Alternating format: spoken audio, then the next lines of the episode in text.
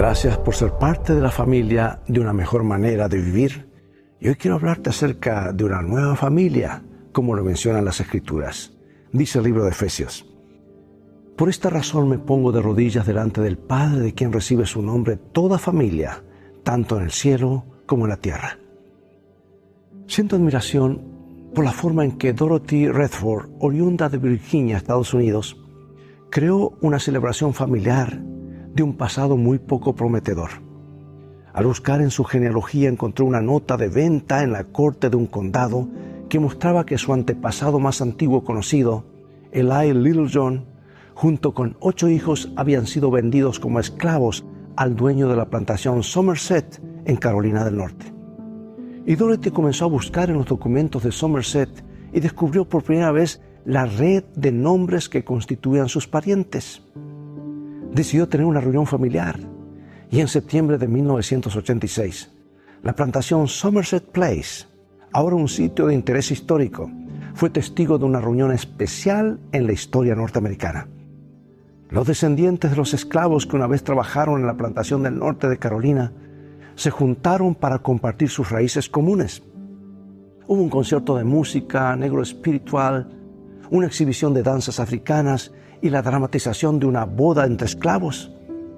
Pero el clima de ese evento fue simplemente el deleite del descubrimiento mutuo, de encontrar que ellos venían de un pasado en común. La reunión de Somerset probó ser un, un acontecimiento inolvidable.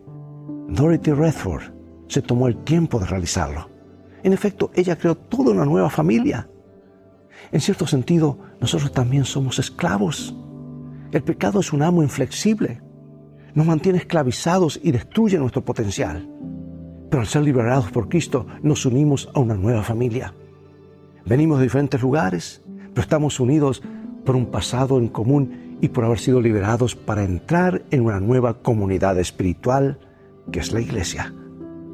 Hay un himno de Bill y Gloria Gator que describe adecuadamente esta verdad eterna podrás notar que decimos hermano y hermana por aquí, es porque somos una familia y estas personas son tan queridas. Cuando alguien tiene un dolor, todos derramamos una lágrima, ese canto tan conocido de Family of God, la familia de Dios. Todos anhelamos estar conectados, tener una familia, un hogar. La iglesia es la familia de Dios. Puede no ser una familia perfecta, pero es la tuya nos provee cuidado, seguridad y fraternidad en un mundo fragmentado. Nos ofrece el sentido de comunidad que anhelamos. La iglesia es un lugar de mutuo entendimiento, donde soportamos las cargas unos de otros, donde escuchamos de gozo y el dolor y se satisfacen las necesidades de cada uno. Así como cada parte del cuerpo eh, cada parte del cuerpo es parte del todo, así cada miembro de la iglesia es uno a través de Cristo.